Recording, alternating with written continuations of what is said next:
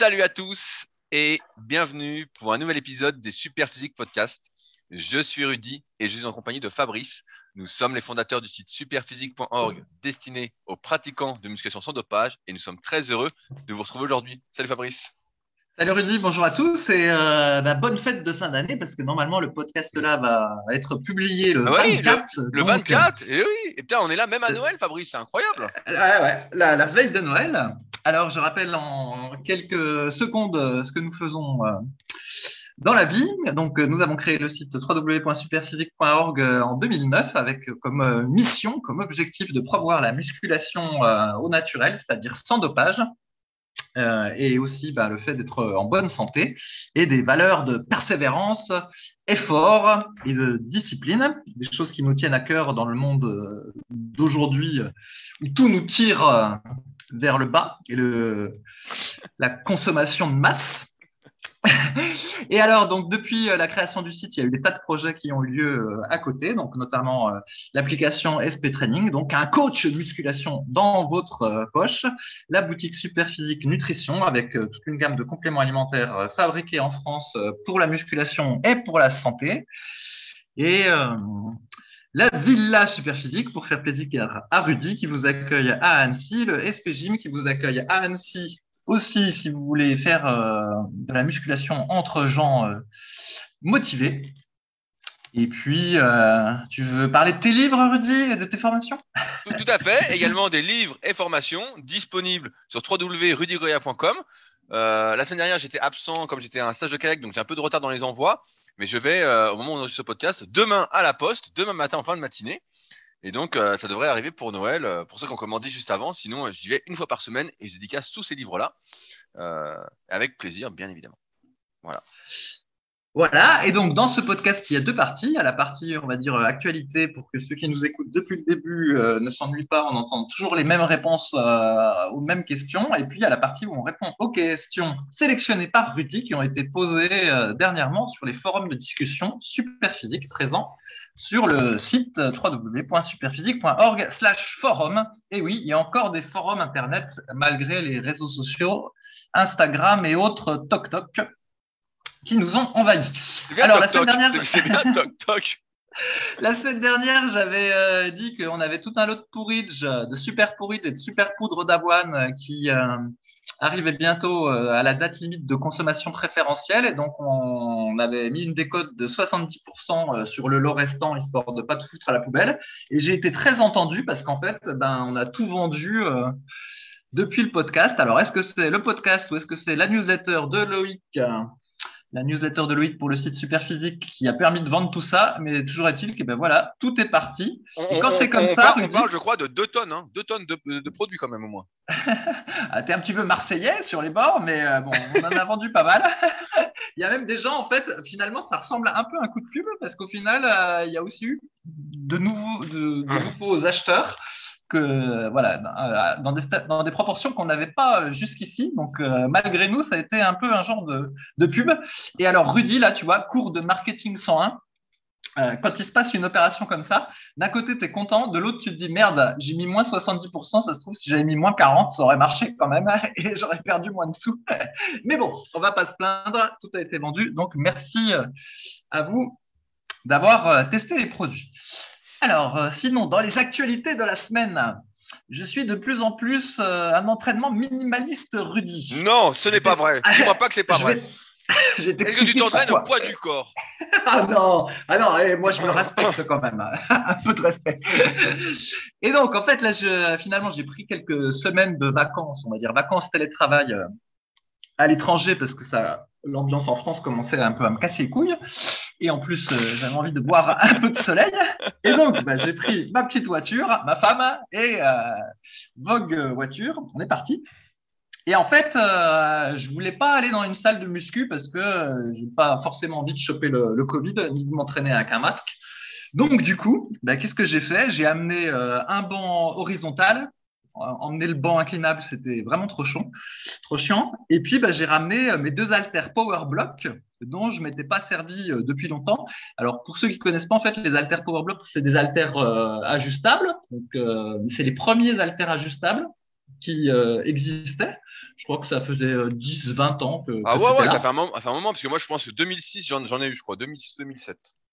Voilà, et donc les haltères ajustables modernes, euh, modernes c'est des systèmes de molettes et euh, les haltères sont du coup assez longs et assez euh, imposants. Et en fait, les power blocks, ça ressemble à des espèces de carrés et puis il y a une, une espèce de tirette en fait qui permet d'ajuster le poids. Et donc bref, c'est pour certains exercices c'est plus pratique, pour d'autres euh, c'est pas très, c'est moins pratique. Mais toujours est-il que voilà, j'ai ramené mes deux power blocks et euh, mon banc horizontal, donc c'était assez folklorique parce que comme l'appart est en centre-ville, je me suis garé le plus près possible dans un parking payant. Et puis bah après, bah, il a fallu porter les haltères comme un Ah, le con type fonctionnel. passant, euh, Le type fonctionnel, la marche du guerrier, quoi. et, ouais, et donc du coup, euh, rue piétonne avec tout le monde qui était en terrasse euh, en train de regarder le spectacle. Et Ils ont dit, c'est qui ce con qui, C'est qui ce con Oh là là qui faisait des, des allers-retours Avec ses petits bras en plus. haltères. Oh là là là là Et ma femme m'a quand même aidé pour le banc. Voilà, tu parles, elle a pris euh, les poids voilà. de 1 kg et puis voilà. On a bien compris l'histoire. Non, non, elle a, fait, elle, a, elle a pris le banc. Et puis, j'ai aussi amené évidemment un sac euh, avec un gilet lesté dedans, ma corde à sauter, mes lestes de corde à sauter, diverses serviettes, euh, des élastiques, tout ça. Bref, j'ai amené le plus que je pouvais euh, sans que ce soit trop pénible quand même pour pouvoir m'entraîner donc dans le salon du, du petit appartement. Et j'ai déjà fait trois séances. Alors évidemment, comme le matériel est assez réduit, euh, les séances euh, sont basées sur une poignée d'exercices. Mais en même temps, moi j'aime bien, hormis le fait qu'évidemment, bah, ça tire sur les articulations. Donc je vais te donner un exemple de séance, Rudy. Ouh là là Par exemple, la séance cuisse. Bah, la séance cuisse Ouh là ah bah, là ça. Ah bah, la, la séance cuisse, c'est c'est simple. Avec les power blocks, tu peux pas faire de, tu peux pas faire de squat gobelet avec halter. C'est pas très pratique. Et comme je suis dans un appartement, je peux pas non plus faire de squat euh, sauté, ni euh, faire Ah, de squat tu vas pas sauter euh, dehors le devant, devant les piétons Tu sautes devant le, le restaurant? Ouais, ouais, c'est ça. Et donc, du coup, grosso modo, il me reste un exercice, c'est euh, les fentes arrière avec halter, qui coup de peau est un bon exercice. Et moralité, bah, la séance de cuisse, ça consiste à faire une dizaine de séries euh, entre 8 et 20 répétitions. Et puis après, à faire, euh, bah, normalement, j'aurais fait la chaise, donc euh, contre le mur, euh, les cuisses en isométrique. Mais comme là, le mur ne m'inspire pas, j'ai pas envie de m'y coller dessus, et ben je fais le cavalier de fer, donc c'est-à-dire je prends la position squat sumo à vide avec un gilet lesté, et puis je tiens euh, 45 secondes en fin de séance, quatre fois de suite, et croyez-moi, on transpire et Bah, c'est mais- plus difficile qu'il n'y paraît de Mais tu vas perdre les- tu vas perdre des positions cuisses, comme là. ça en isométrique. Eh ben, figure-toi que pas tant. Alors, il faut savoir un truc aussi, c'est que les fentes arrière, d'habitude, tu sais, je les fais euh, dans ma salle d'entraînement aménagée, on va dire. Et puis au sol, j'ai mis des dalles. J'ai mis des dalles, et donc du coup, ce qui fait que quand tu fais la fente et que tu as ton genou qui touche le sol, Oh, il comme il y a le une dalle, c'est un Ah, il petit peu. trichait euh, le type, il trichait non, ça rebondit pas. Mais c'est un peu amortissant. Du coup, t'as pas besoin d'être trop trop regardant sur la descente. Ouais, voilà, si ouais, jamais ton ouais. genou il touche le sol euh, un petit peu, ça va. Tu vois, euh, c'est pas très gênant. Mais comme là, le sol est dur, même en mettant euh, une ou deux serviettes, et ben, du coup, tu es obligé de ralentir la descente pour que le genou effleure le sol.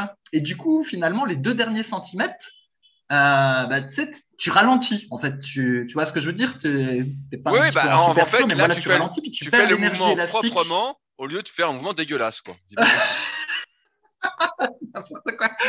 En gros, en exagérant, c'est un peu comme si c'était du statodynamique. Voilà, où tu ralentis, t'attends un petit peu, puis tu remontes. Et moralité, bah, c'est euh, un peu plus difficile, figure-toi. Et ça, ça brûle et ça congestionne les, les cuisses encore plus vite, pour ceux qui ont l'habitude des, des fentes arrière.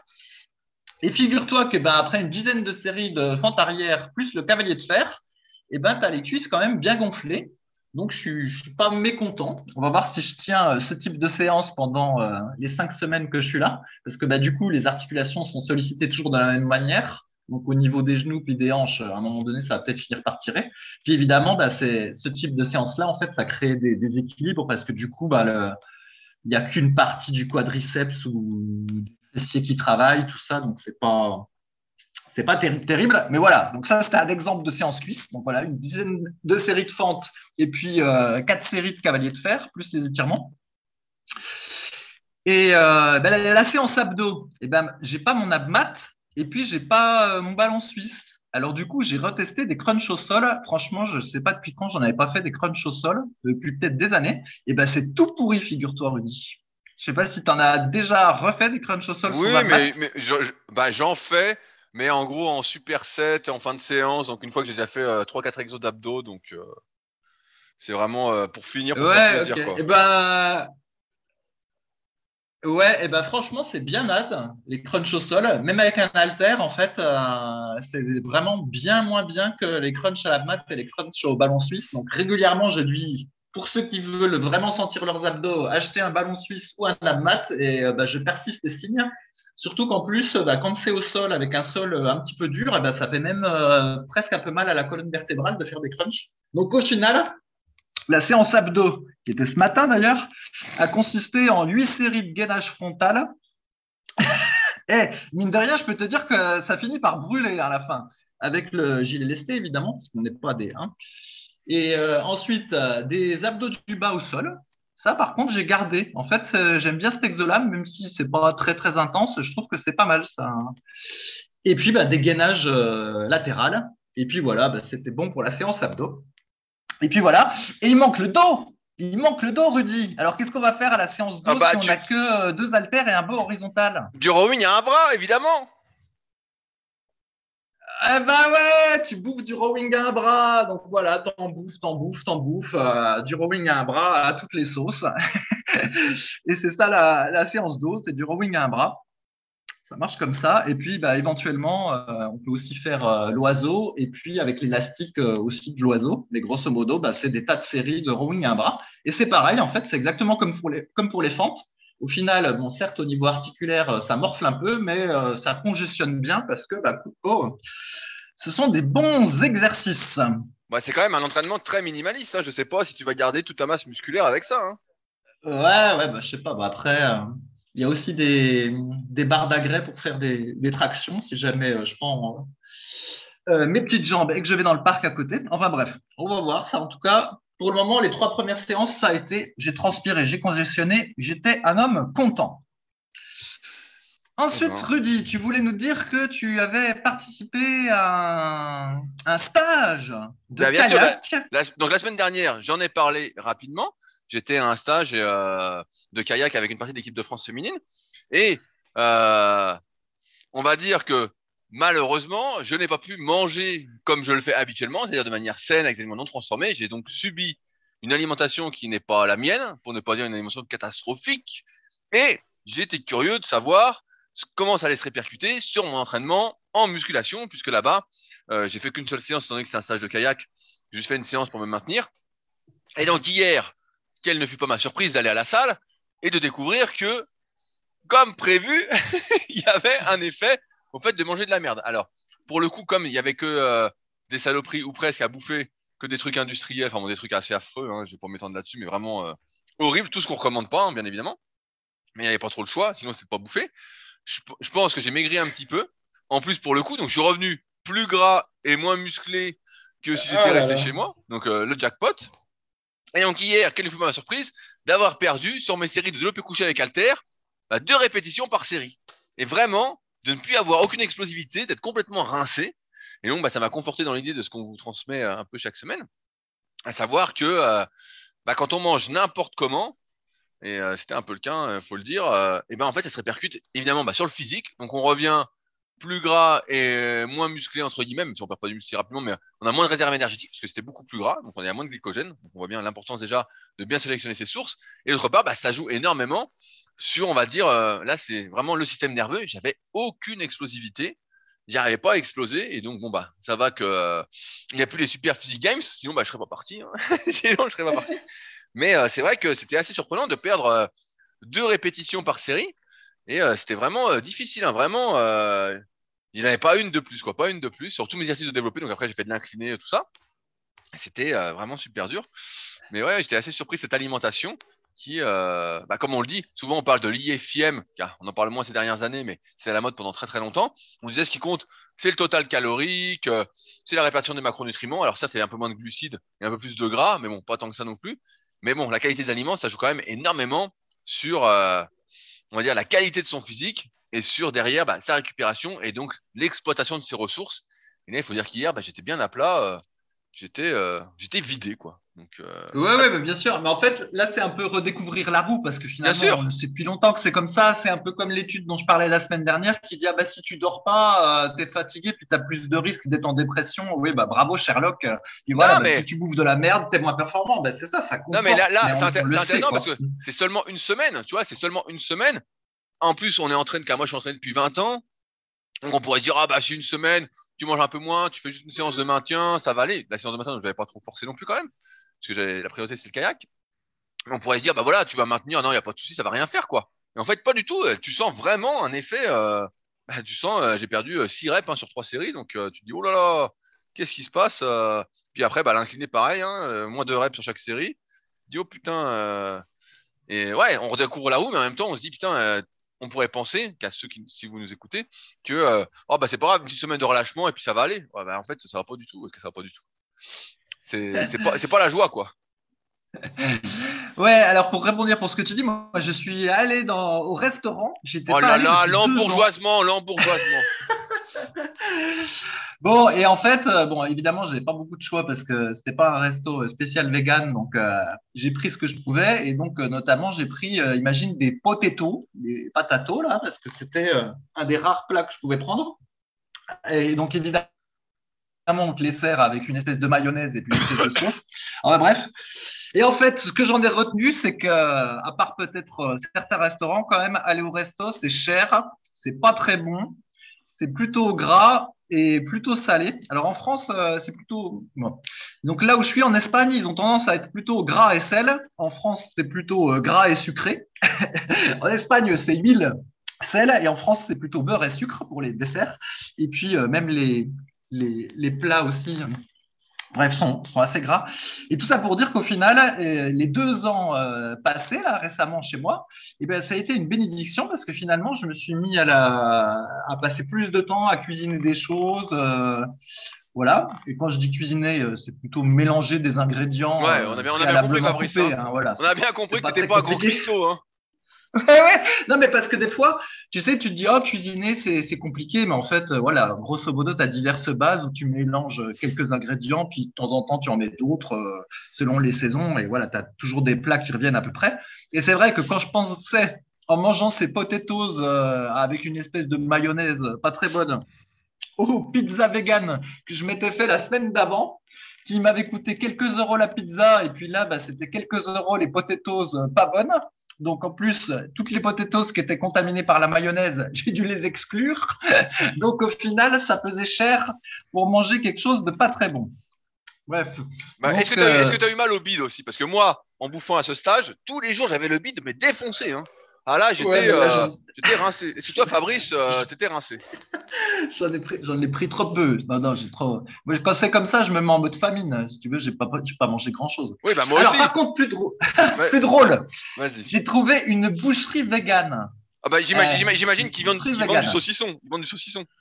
Ouais, mais alors attends, donc je connaissais pas le, je connaissais pas le concept. Donc en gros, voilà, ça s'appelle boucherie vegan. Tu rentres et puis tu as un espèce d'étalage qui ressemble un petit peu à une boucherie. Donc tu as du Des navets, des pommes de terre, des Euh, carottes. du, euh, un truc qui ressemble à du saucisson, un truc qui ressemble euh, à du euh, à du euh, chorizo, chorizo, je me souviens plus comment ça se prononce, j'en mange jamais. Ouais, ouais, ouais. Euh, Du chorizo, du chorizo. ouais. Des- quelque chose qui ressemble à euh, du, du cervelas, euh, du bacon, enfin bref, il y a tous des trucs qui ressemblent. Et donc tu, tu fais ton choix, voilà, tu te dis bah je voudrais 100 grammes de, de ce machin-là qui ressemble au bacon. Et en fait, la bonne femme, elle te prend la, la chose qui euh, ressemble beaucoup, et puis elle a un, un espèce d'appareil pour couper les tranches, exactement comme à la boucherie. Et en fait, elle te voilà, elle te coupe les trucs, euh, tu achètes ton saucisson, etc. Et donc bah j'ai testé. T'as mangé quoi? t'as pris quoi alors? Eh ben, j'ai pris le simili bacon et puis le simili euh, saucisson. Oh là Alors là. déjà, donc, comme j'avais déjà dit, moi je suis pas spécialement fan de ce truc de euh, vouloir recréer en version euh, végétale les plats carnés, voilà, les plats à base de viande.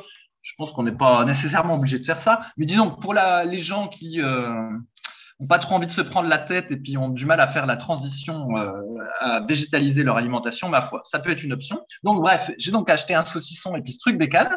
Et ben figure-toi que ça donne pas trop mal le change. Alors oh évidemment. Là. Euh, non, mais non, mais là, là attends, le, le resto, le saucisson, tout ça, ça va plus là. Mais alors, pour évidemment, pour un cuisinier ou quelqu'un qui a un fin gourmet, il va dire Mais attendez, comment vous pouvez comparer du saucisson vegan à du vrai saucisson? C'est une honte Mais pour la plupart des gens qui vont au KFC, au McDonald's euh, et qui bouffent du blanc de dinde ou du cordon bleu, à mon avis, euh, c'est à peine ah, oui. la différence. Et donc, euh, en fait, ce qui se passe, j'ai regardé la liste des ingrédients parce que je me suis dit, oh là là, qu'est-ce qu'ils m'ont mis là-dedans? Et au final, les ingrédients étaient pas mal. Donc, tu retrouves euh, ce qu'on appelle euh, une base, une base seitan. Donc, toi, tu sais plus ce que c'est, mais je vais Si, je sais. Du gluten pur, du gluten pur. Voilà, le poison, quoi. le poison. C'est du, du gluten, du gluten aromatisé. Et en fait, voilà, avec ça, ils ajoutent un petit peu d'huile, un petit peu de comment ça s'appelle D'oignons, d'épices, euh, quelques arômes naturels. Et éventuellement, bah, pour faire euh, un aspect un peu fibreux, ils peuvent mettre de la fibre de pois ou de la fécule de pommes de terre, enfin bref. Et grosso modo, ça ressemble et c'était, pas mal. C'est, franchement, c'était pas ridicule du tout. Et pour euh, bah, finalement quelque chose qui, au niveau diététique est pas horrible ou en tout cas moins horrible que de, manger de la charcuterie. Est-ce que tu vas en racheter Est-ce que tu vas en racheter eh durant ben, ton séjour? Ouais, ouais, ouais, bien sûr, je vais tester, oh je vais tester les autres trucs. Et pour te dire, Rudy, si jamais il n'y avait pas nécessité de disposer d'un frigo pour ce truc-là, je me débrouillerais pour en importer et faire en sorte que Superphysique vende ça afin non, de non, non, non, non, la non, cause végane. Ah non, ah non, non, non, là, là je pourrais pas tolérer ça. Mais bon, il faut un frigo, donc euh, ce serait une galère au niveau logistique. Mais sinon, euh, je pense que pour promouvoir le véganisme, c'est pas mal. Parce que comme ça, les gens, ils ont une alternative. Euh, voilà, au lieu de les culpabiliser en leur disant mange pas de viande, mange pas trop de viande, pense aux animaux. Et la plupart du temps, en fait, euh, ils y pensent quand ils sont pas en train de manger, puis quand ils y mangent, ils y pensent plus. Et ben là, tu leur dis euh, à la place d'acheter de la viande, achète ça, et puis basta. Mais bon, pour le moment, euh, voilà, ça a besoin d'être au frigo, donc euh, on ne peut pas encore en vendre, Rudy, donc tu y échappes. Du reste, c'est un peu la même chose qu'avec le tofu. Sinon, il y a longtemps que j'aurais proposé du tofu euh, sur la boutique. Mais il y, a, y a du tofu qui se qu'on garde pas au frais là. Moi, j'en ai acheté. Ouais, mais il est, il est, horrible. Non, non, il est pas. Bah, non. Oh, tu t'es vraiment bourgeoisé. Le truc est délicieux, quoi. Le truc, tu pourrais croquer dedans, c'est même, c'est pas du tout du plâtre. Franchement, ça, ça glisse tout. Tu prends 200 grammes de tofu comme ça, Ouais, t'es rempli, quoi. T'as bien ouais, mais ce, truc-là, c'est le, tofu. Je vois ce que c'est. C'est le tofu Bjorg sous cellophane euh, et carton que t'achètes au rayon bio du, 6 euros le kilo. Attends, pour toi, c'est nickel. Ce machin-là, en fait, à un moment donné, quand on me disait qu'il euh, y avait des gens qui cherchaient à maigrir, mais qui avaient toujours faim, en fait, c'était ça que je recommandais. Je disais, bah ça, t'en avales un à 16 heures, tu verras tu n'auras pas trop faim le soir et ça, ça va t'aider à maigrir. Mais bref, donc celui-là, euh, non, ça, je peux pas, on ne peut pas le proposer sur la boutique superficie. Oh tu, euh, tu, mélanges ça, du collagène et des BCA, ça passe tout seul. C'est ça. Donc, en plus, comme on est le 24 décembre, il y en a sûrement qui vont manger du foie gras ce soir, parce que comme tu sais, Rudy, quand tu interroges les gens et euh, tu leur dis, oui, euh, êtes-vous pour le bien-être animal? Donc, ils vont tous te dire, euh, ah bah oui, moi, le bien-être des animaux, je m'en préoccupe. Et après, quand le lendemain, tu leur dis, est-ce que vous allez manger du, foie gras à Noël? Ils te disent tous, ah bah oui, je, je vais manger du foie gras, c'est indispensable. tu, fais bien les gens. Quel acteur Quel acteur Donc, je ne vais pas culpabiliser, culpabiliser les gens hein sur euh, comment été élevée la bête, euh, comment sont élevés les. Bah, elle est bien élevée, elle est bien traitée, Fabrice. C'est un bon foie gras. Elle a, le foie gras a une maladie, c'est tout. C'est euh, génétique. Ni dire que, ni dire que c'est pas diététique, mais je vais juste donner un fait pour montrer. En fait, dans le département des Landes, qui est un des plus gros, c'est un département qui concentre beaucoup de producteurs de, de foie gras. L'année dernière, donc, il y a eu des problèmes de grippe, des grippes aviaires, comme assez souvent. Et donc, du coup, pour éviter que la grippe aviaire ne se répande à trop d'exploitation, eh ben, on a juste tué 3,5 millions, euh, c'est le vrai chiffre, il hein, n'y a pas d'erreur, de bestioles. Voilà, comme ça, simplement pour pas que la grippe ne se répande, on a dit bon bah ceux-là on les tue, ceux-là on les tue, ceux-là on les tue, et le total ça a fait 3,5 millions de bestioles qui ont été Oh, tuées pour rien, voilà, juste pour des histoires de grippe aviaire. Et en fait, pourquoi je parle de ça? Parce que cette année, il y a quelques jours, eh ben on a encore découvert Oh un, un foyer de grippe aviaire dans un élevage des Landes. Alors pour le moment, apparemment ça a l'air assez circonscrit.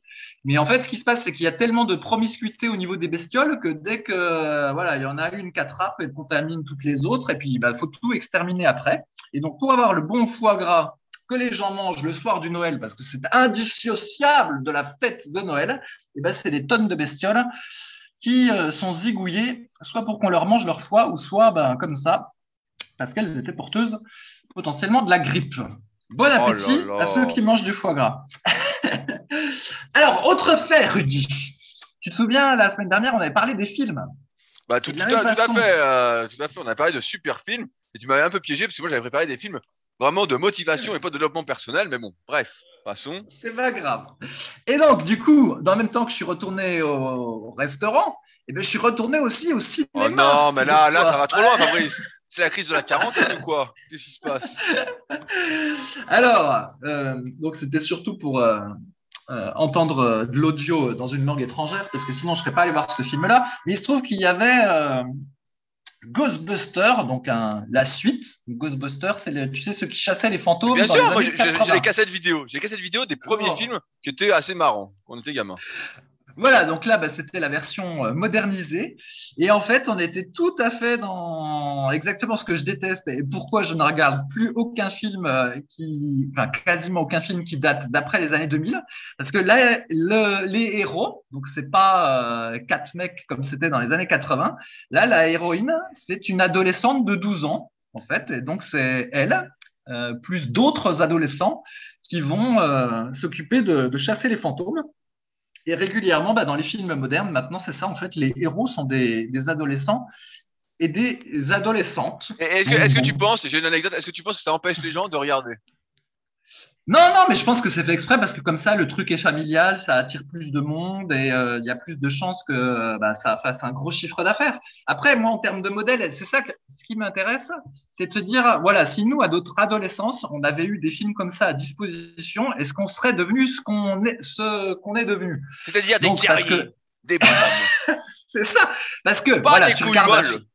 Tu regardes un film comme Rocky, bon, tu peux avoir envie de devenir boxeur. Tu regardes euh, un film de Bruce Lee, tu dis, ah bah, j'ai envie de me mettre au karaté. Tu regardes un film de Van Damme, tu te dis, bon, ben voilà, je veux me mettre, euh, pareil, au karaté aussi, euh, je veux me mettre à la muscu. Enfin, tu regardes un film avec Schwarzy, Commando ou Terminator, tu dis, voilà, j'ai envie de faire quelque chose.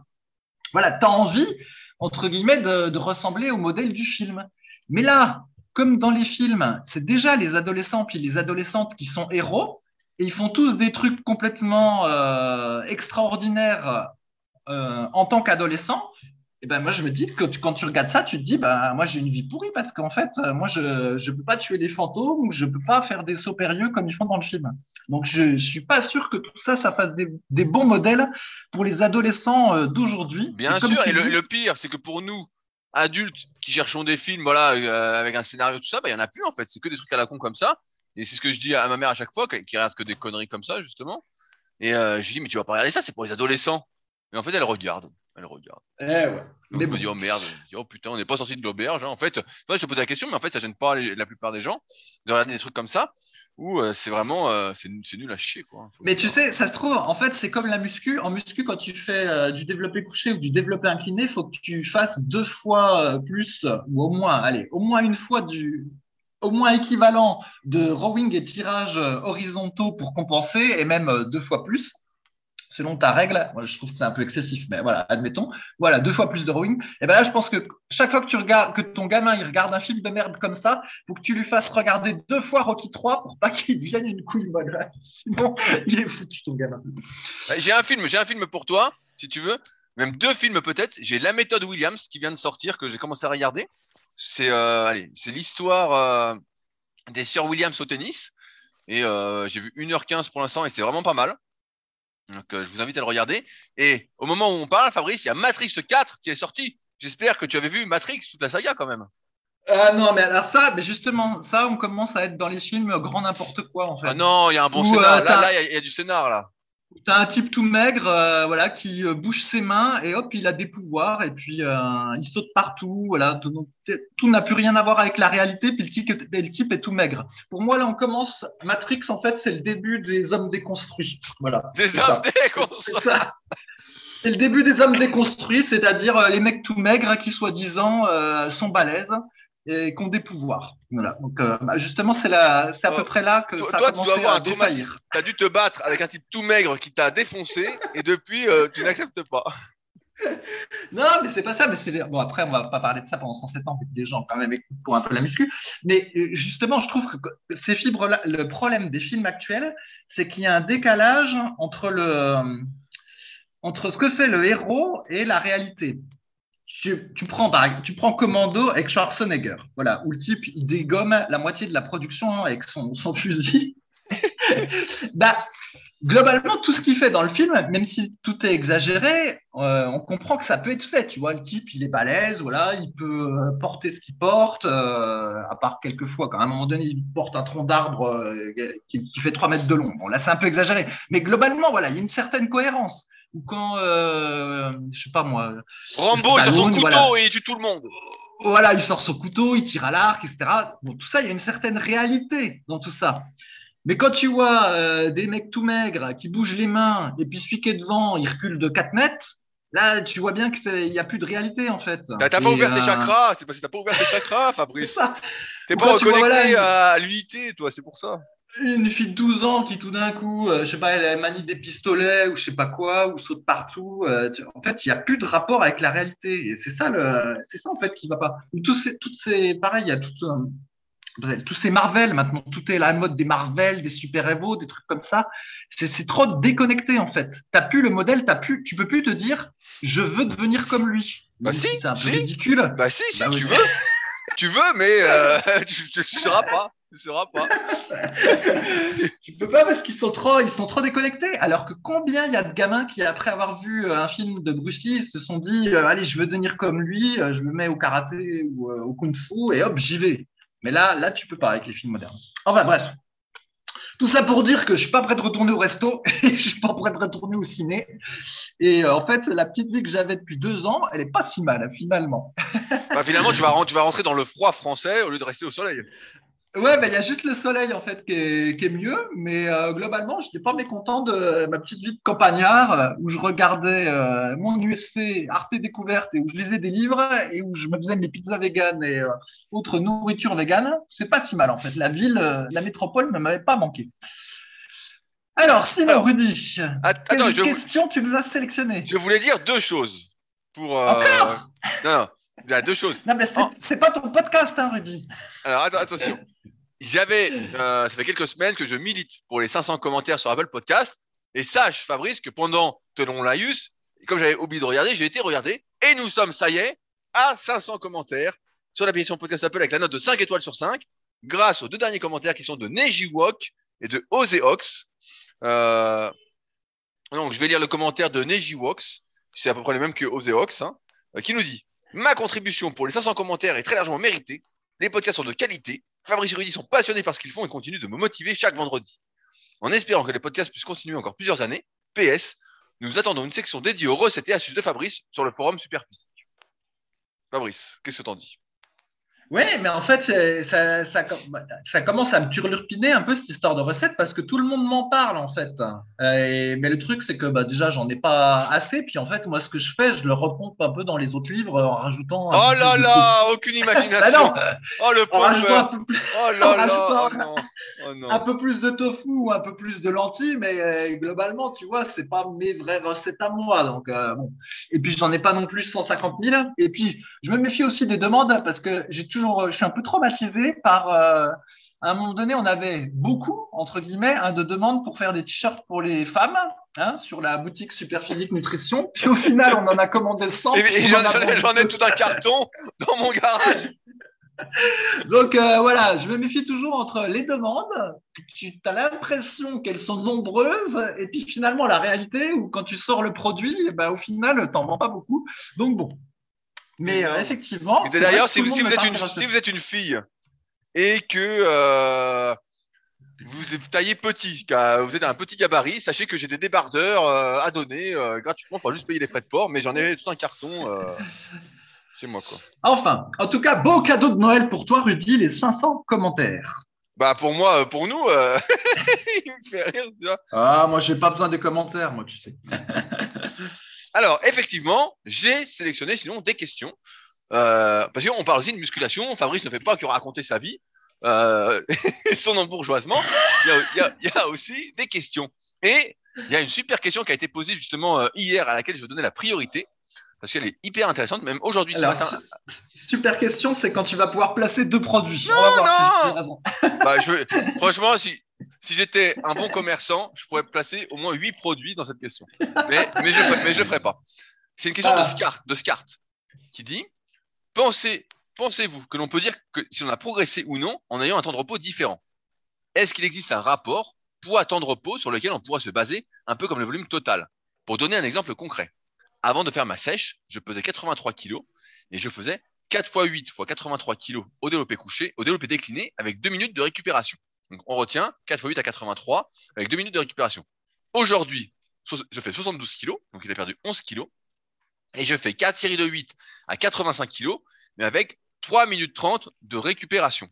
Peut-on parler de progression où il faudrait vraiment que je réussisse 4 x 8 à 85 kg avec 2 minutes de récupération? Fabrice, est-ce que tu veux commencer ou je fais mon long laïus parce que euh, Oh là je vais commencer, je vais commencer. Eh ben, effectivement, je vois ce qu'il veut dire. Et, euh, alors, j'ai pas en tête de ratio, et d'ailleurs, je suis pas sûr qu'on puisse faire des ratios comme ça parce que ça, va dépendre un petit peu des gens, euh, ceux qui sont peut-être plus axés euh, endurance entre guillemets, puis ceux qui sont plus axés force, voire même de, l'historique d'entraînement. Alors, entre, moi, j'aurais tendance à dire avec mon, comment dire, mon, ma constitution à moi, que les 4 x 8 à 85 avec 3 minutes 30, euh, c'est une moins bonne perf que le 4 x 8 à 83 avec 2 minutes. Parce que voilà. Mais bon, ça, se discute. Mais effectivement, les temps de repos euh, sont, ont une grande influence sur la performance et sur les résultats qu'on va obtenir euh, en muscu. En fait, si les temps de repos sont trop courts, eh ben, on a du mal à, à stimuler de, de l'hypertrophie euh, musculaire, qui est en général ce qui nous intéresse euh, aussi euh, pour ceux qui écoutent le, le podcast.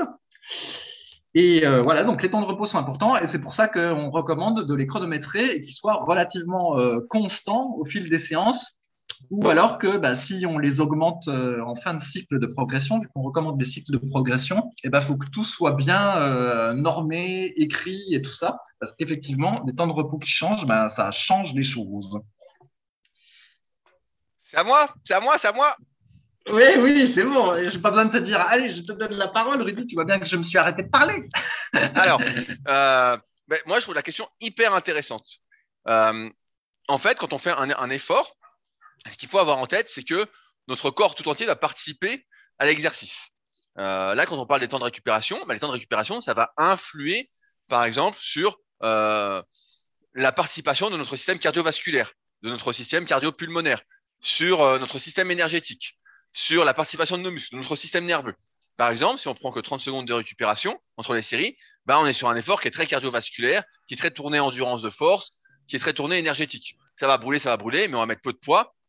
Et donc, on comprend bien que lorsqu'on souhaite prendre du muscle, comme je le rappelle à chaque podcast, on en a parlé dans le podcast, les trois facteurs de l'hypertrophie musculaire, il faut que ce soit nos muscles qui soient le système, on va dire, numéro un de l'effort, que ce soit vraiment eux qui nous limitent au maximum. Donc, en ce sens, il faut toujours avoir en tête euh, ça quand on détermine ce qu'on va faire comme entraînement. Maintenant, on sait aussi d'expérience que lorsque l'on pratique la musculation, il y a une sorte de priorisation à mettre en place pour se transformer musculairement, pour euh, prendre du muscle, pour euh, euh, perdre même du gras avec l'entraînement, tout ça. Et en fait, on en arrive à dire qu'au début, et c'était très courant dans les années 80-90 de dire ça, peut-être un peu exagéré, on va y revenir, c'est on disait, bah voilà, quand tu débutes, tu dois vite mettre des poids sur les barres, du moins vite te concentrer sur l'augmentation des poids. Et en ce sens, on conseillait de se tourner vers la force athlétique, vers le power, le powerlifting, tout ça. Aujourd'hui, bah, avec Superphysique, notre expérience nous a montré que fallait pas trop insister sur le squat et le soulevé de terre parce qu'il y avait beaucoup, beaucoup de choses à travailler pour pouvoir les faire correctement. Et encore, on n'est jamais sûr de les faire correctement, donc il y avait beaucoup trop de risques comparativement aux avantages. Mais on conseille vraiment ça. Et ce qu'on a remarqué, c'est qu'effectivement, Euh, si aujourd'hui vous prenez que une minute, je prends des exemples, une minute de temps de récupération et que vous faites du coucher à 50 kg, vous avez tout intérêt à monter le temps de récupération à 2 minutes, peut-être même à 3 minutes, pour vous concentrer sur ce qui va être le plus efficace pour vous aujourd'hui pour vous transformer physiquement, c'est-à-dire l'augmentation des poids ou du nombre de répétitions en regard de combien de temps dure la série. Donc vraiment, ça c'est la priorité quand on est débutant. Ensuite, quand on est intermédiaire, donc là ça peut le niveau de SCART, et moi je trouve que pour 72, il a perdu 11 kg, donc euh, globalement il a perdu 11 kg et il est un peu plus fort, même si effectivement là, je pense que 4 x à 83 avec 2 minutes de récupération, c'est plus balèze que 4 x 8 avec 3,30 de récup. Ah, on est d'accord. Là, là, on est d'accord, on est d'accord là, on est d'accord là-dessus. Mais comme il a perdu 11 kilos, moi j'appelle ça ah une, Belle, progression ah quand même. Hein. Oui, oui, tout à fait. Oui, oui, c'est une belle progression. Au développé couché, avoir perdu autant de poids en maintenant sa perf, on va dire, euh, c'est une progression. Oui. C'est une belle perf. Euh, donc après qu'on est intermédiaire, ben, en général, on commence à mixer un peu les deux. Pour ceux qui ont premier placement de produit, mon livre, le guide de la musculation le guide de la musculation naturelle, on parle à un moment des cycles euh, mixtes. Euh, et en fait, ça veut dire que là, à ce moment-là, on va jouer un peu plus parce qu'on n'arrive plus à monter les poids suffisamment rapidement. On n'arrive plus à progresser comme ça, de rajouter un kilo, un kilo, un kilo, un kilo. On va jouer également sur les nombres de répétitions. Donc là, on va mixer un peu les deux avec des cycles, on va dire voilà, euh, mix. Moi, j'appelle ça mix, mais un peu, un peu intermédiaire qui sont, qui sont d'ailleurs dans l'application SP Training, deuxième placement de produit disponible sur tous les stores, Play Store et, l'App Store. D'ailleurs, on, bosse. Euh, Pierre m'a envoyé aujourd'hui une euh, nouvelle euh, version de la V3. Putain, ça, ça va envoyer du pâté, comme on dit. du pâté, pâté vegan. Pâté vegan, voilà. Exactement. donc, on part, part là-dessus.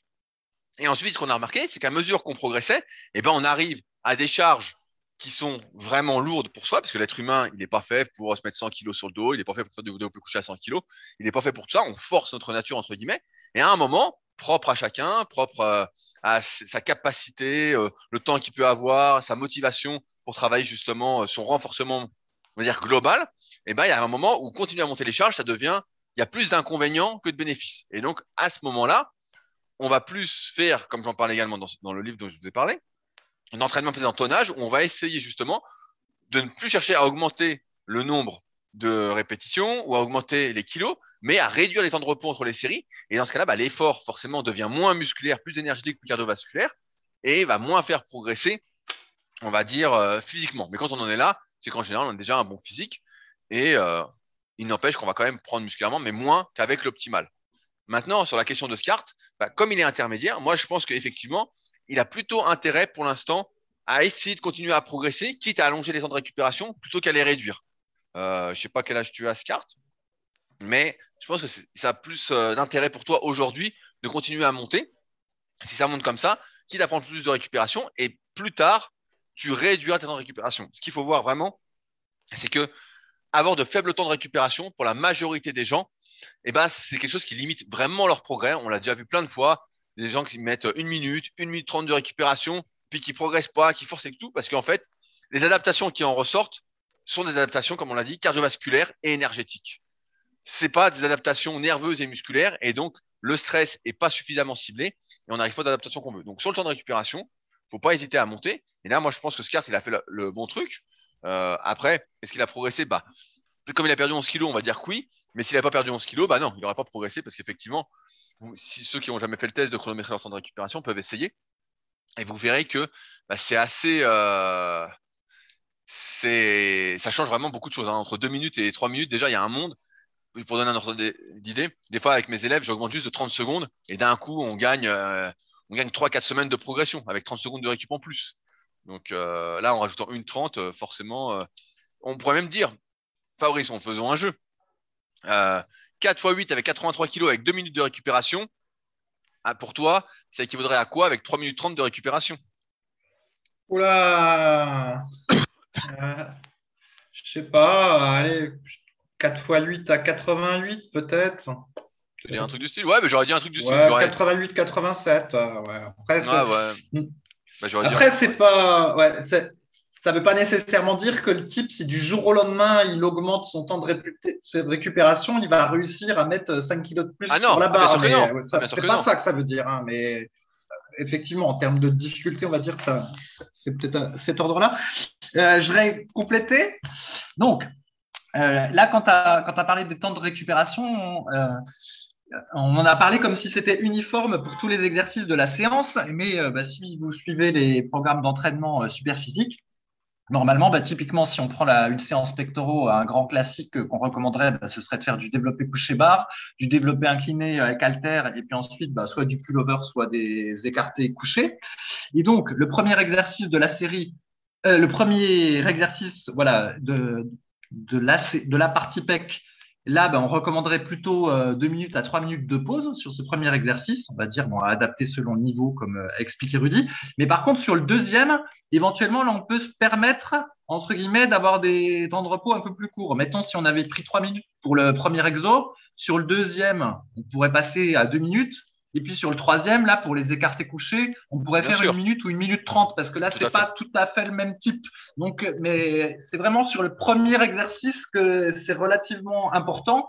Et j'ai envie de dire que celui qui a pas à l'infini de temps pour s'entraîner, en fait, sur le premier exo, voilà, il prend ses deux, trois minutes. Surtout, il descend pas en dessous de deux. Ah et oui. puis par contre, sur les deux suivants, euh, spécialement quand ça a des exercices d'isolation, bah là on peut descendre, euh, on peut on peut abaisser en fait. On peut être plus dans un, comme Rudy a dit, euh, une espèce d'entraînement énergétique, alors que sur le premier exo, il faut vraiment que ce soit musculaire. Donc ça c'est le premier truc que je voulais dire. C'est le premier exo qui est le, plus critique en fait euh, sur une partie du coordonné. Après, je voulais dire qu'il y a d'autres stratégies euh, qu'on a testées et qui ne marchent pas. Donc, imaginons quelqu'un qui voudrait. Mais comme ça, ça montre qu'on a testé les trucs. Imaginons quelqu'un qui n'aurait pas trop de temps libre, euh, pas beaucoup de temps, et puis qu'il a à la place des 4 x 8 à 83 et 2 minutes de pause, il déciderait de faire sa première série à fond, mettons qu'il ferait euh, 10 à 83, et il serait à une rep juste avant l'échec. Et par contre, il prend une minute de pause, et pour re-réussir à faire au moins 8 reps, bah, cette fois-ci, euh, il, il enlèverait, je sais pas moi, mettons 5 kilos, et puis il ferait euh, 8 reps à 78, admettons. Bon, voilà. Et ensuite, il reprendrait une minute de pause, et il, et il ferait 8 reps à cette fois-ci, euh, je sais pas moi, 72, et ensuite il reprendrait une minute de pause, et puis il ferait 8 reps à, euh, allez, avec encore 5 kilos de, de moins. Et l'idée, c'est que, bah, du coup, au final, il a, il s'est donné sur chacune des séries la première série a été faite avec un poids, euh, avec un poids relativement élevé, et puis il a pris une minute de pause à chaque fois. Et donc, on pourrait se dire, ah bah, il va avoir le meilleur des deux mondes, c'est-à-dire qu'il va avoir à la fois un entraînement euh, musculaire grâce à la première série, et puis en même temps, bah, un entraînement euh, énergétique parce qu'il y avait une minute de pause. Et en fait, de notre expérience, bah, faire ça, ça, ne marche pas. En fait, c'est, bien moins bien, que faire voilà le, truc qu'on recommande habituellement. Et alors, la pire stratégie qui serait possible, ce serait de faire qu'une minute de pause et de faire, par exemple, 4 x 8 à, euh, je sais pas moi, 75, 72. Et finalement, bah, l'effort, euh, la série la plus dure, ce serait la dernière. Et les trois premières séries, en fait, on brasserait un petit peu du vent. Et c'est parce qu'on n'a qu'une minute de pause qu'il faudrait réduire euh, la charge. Et puis qu'au final, bah, ce serait la dernière série qui serait un petit peu difficile. Et là, ça, ce serait le pire ça, faire ça, en fait, ça donne euh, aucun gain musculaire. hein. En, exagérant, c'est vraiment euh, très improductif. Euh, voilà. Tu veux commenter ça? Oui, non, mais j'allais dire sur l'ordre des exercices, c'est souvent on sous-estime ça. Et moi, j'ai pas mal d'élèves bah, qui débutent un peu la muscu des fois, qui bah, ils sont en salle et puis la, mach- la machine ou le banc ils doivent aller, bah, c'est pris. Puis ils me disent bon, j'ai changé, j'ai changé le, truc, j'ai changé l'ordre parce que c'était pris tout ça. Puis bah forcément, ils me disent ah putain c'était hyper dur, j'ai pas réussi. euh. Mais en fait, l'ordre d'exercice c'est hyper important et c'est pour ça qu'il faut vraiment prioriser entre guillemets euh, ce qu'on souhaite travailler, les exercices qui nous réussissent vraiment, les plus importants, à les faire vraiment en début pour se concentrer dessus, pour vraiment progresser.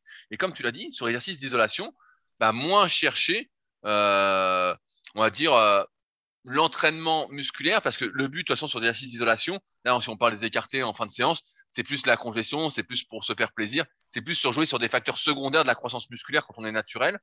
Et dans ce cas-là, bah voilà, prendre trois minutes de récupération sur des écartés, bon, ça a beaucoup moins de sens, euh, sachant que voilà, ce qui- là où on va vraiment prendre du muscle, en théorie, sans parler de morphoanatomie, CF, placement de produit, tome 1 et 2 de la méthode superphysique, Il arrête Ok. jamais. pour ceux qui veulent aller plus loin, mais c'est important pour ceux qui veulent aller plus loin et qu'ils le sachent, sinon personne n'en parle, et ben ouais, sur ces exercices-là, c'est moins important. Mais sur l'exercice polyarticulaire, bah là, là, du moins ceux qui nous réussissent, et ben là, faut y aller, faut mettre le paquet, faut chercher à progresser, faut sortir les doigts, sinon il ne va rien se passer. euh, C'est pour ça que l'ordre des exercices est hyper, hyper important. Voilà, l'ordre des exercices est hyper important et le premier exercice de chaque groupe musculaire est méga important. À la limite, bon, on peut se permettre de temps en temps de changer le deuxième et le troisième si la salle est trop remplie, mais le premier, vraiment, c'est super important. C'est un coup pour tout niquer sa progression, en fait. S'il y a un jour, on peut pas faire le premier. Et justement, Rudy, tu penses peut-être que euh, je me suis mis à la musculation avec Alter parce que je m'entraînais chez moi avec un équipement minimaliste, mais si j'ai déjà raconté euh, l'anecdote, c'est bien possible j'ai peut-être oublié. Et ben en fait, paradoxalement, euh, si je me suis mis à la muscu avec Alter, c'est parce que je m'entraînais euh, en salle à une période donnée, mais en changeant fréquemment de salle, et aussi euh, bah, parce que dans les salles, il y a des salles où il y a beaucoup de machines et très peu de, il n'y avait pas beaucoup de barres et et le traditionnel développer incliné bar ou développer couché bar, et ben souvent il est pris et du coup, en fait, finalement, ben, je me suis aperçu que si je voulais pouvoir faire globalement euh, toujours les mêmes exercices et euh, dans les mêmes conditions, et ben, le mieux, euh, c'était que je m'entraîne le plus souvent avec Alter. Et, paradoxalement, en fait, je me suis mis à utiliser beaucoup les haltères alors que j'étais dans des salles.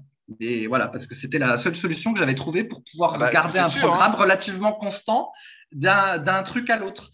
Et euh, même, même sur quelque chose, ne serait-ce que la presse à cuisse, si vous changez de salle à chaque fois, en fait, comme les presses à cuisse, elles sont toutes différentes, euh, c'est difficile d'avoir de, faire une progression dessus, en fait, parce que les c'est pas les mêmes. Alors qu'au moins, avec les fentes arrière avec Alter, on peut dire qu'il y a euh, allez, un, soupçon de cohérence d'une salle à une autre. Encore que des haltères peuvent différer d'une salle à une autre, genre le diamètre est pas toujours le même. Le diamètre, je parle de la partie qu'on saisit euh, avec la main.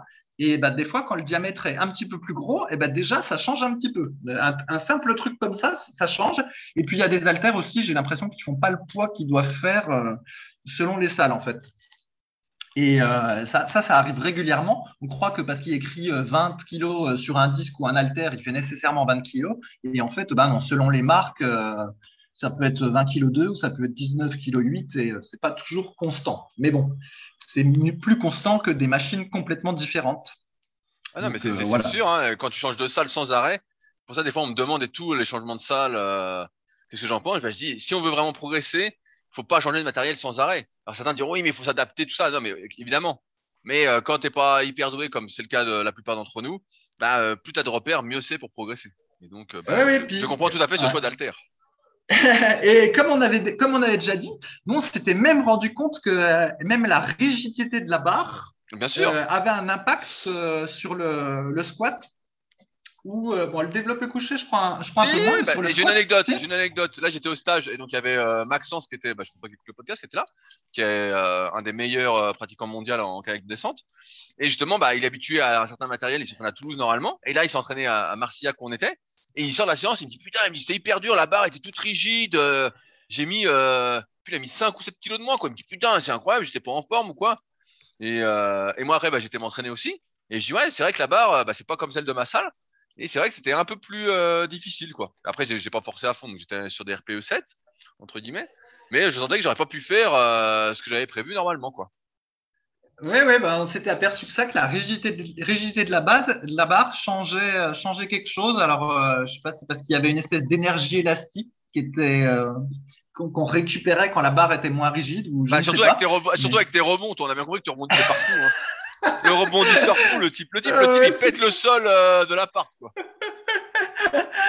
Et, ouais. et, euh, et, même euh, pour le développer euh, couché, voilà l'exercice roi, d'une salle à l'autre, la hauteur du banc peut être différente ah et la largeur du banc peut être différente. Et bah pour moi qui est qui suis assez large de clavicule, hein, on peut on peut le dire, Rudy, ce n'est pas. Ouais, j'ai cru, que tu allais te lancer une fleur gratuitement. ce n'est pas exagéré de dire que je suis assez large de clavicule. T'as quand, ben, as quand même des qualités, il faut le dire. Dès que le banc est, euh, est, un peu trop étroit, en fait, bah, c'est moins bien pour moi bah, que quand le banc est large. En fait, ça a vraiment un impact parce que je suis large de, je suis large de, de clavicule. Donc euh, voilà. Et puis, bah, si vous êtes petit, ça se trouve, c'est pareil, la hauteur du banc a, un impact parce que du coup, bah, vos, vos, pieds au développé couché, quand ils vont être en sol, et eh ben, euh, vous devrez euh, positionner vos fesses de manière un petit peu différente, plus ou moins combrée, tout ça. Enfin bref, tout ça pour dire qu'effectivement, des changements infimes ont, ont un impact sur la performance et c'est pour ça qu'il faut essayer, dans une logique de progression progressive, et ben, de garder tout le plus constant possible, sauf bah, les, les charges qui doivent augmenter en tendance avec le temps. Mais voilà. Ouais, et c'est vrai que quand on dit ça, ça peut paraître euh, un peu restrictif de se dire ah ouais putain euh, c'est fou tout ça, tous ces petits changements qui peuvent perturber la progression, euh, c'est chiant tout ça. Mais en fait, on en revient toujours au même, c'est qu'est-ce qu'on veut faire, est-ce qu'on veut vraiment progresser, est-ce qu'on veut pas progresser, quels sont ses objectifs?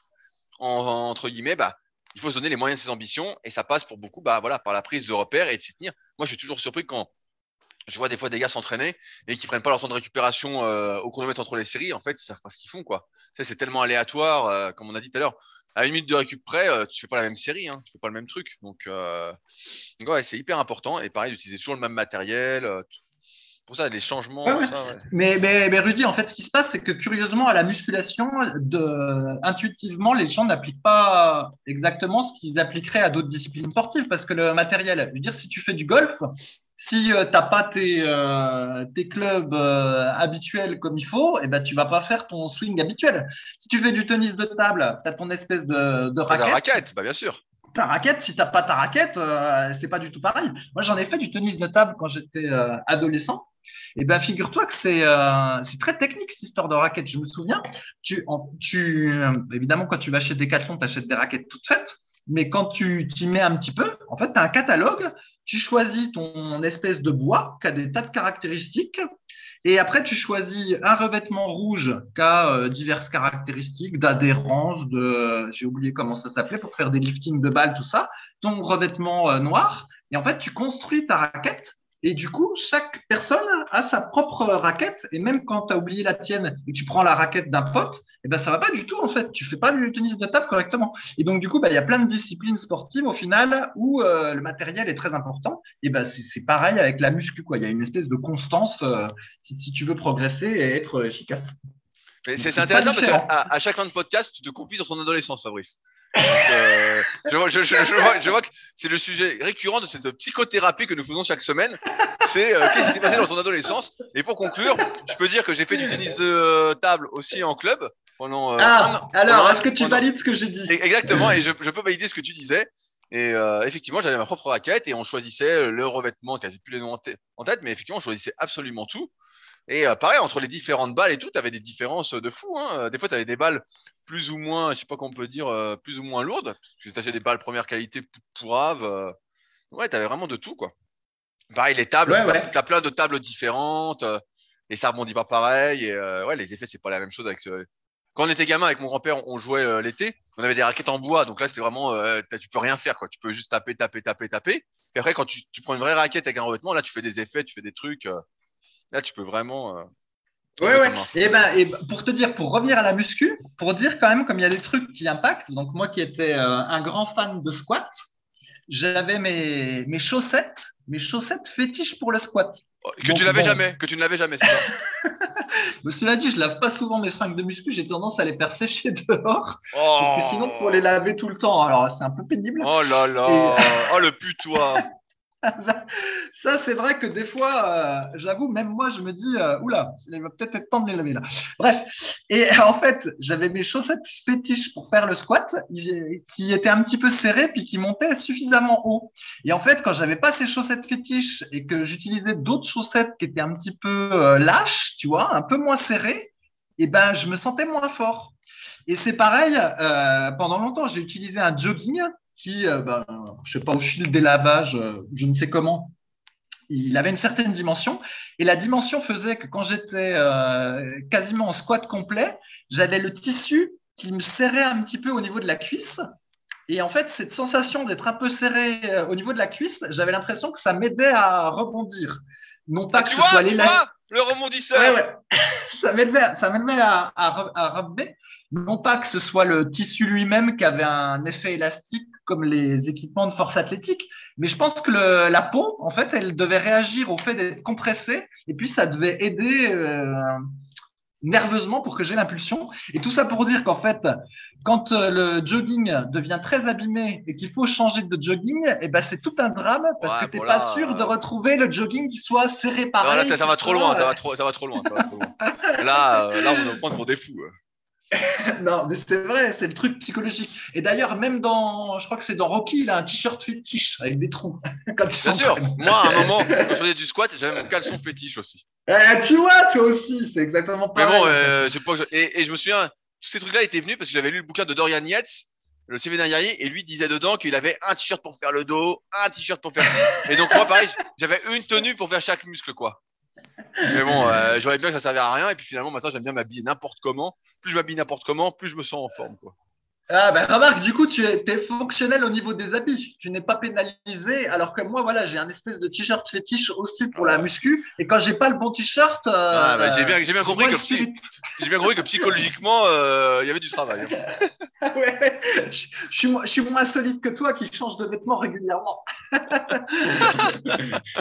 Allez, sur ce, on va s'arrêter là pour aujourd'hui. Après ces confidences sur l'adolescence de Fabrice. Hein. Je sais que vous adorez.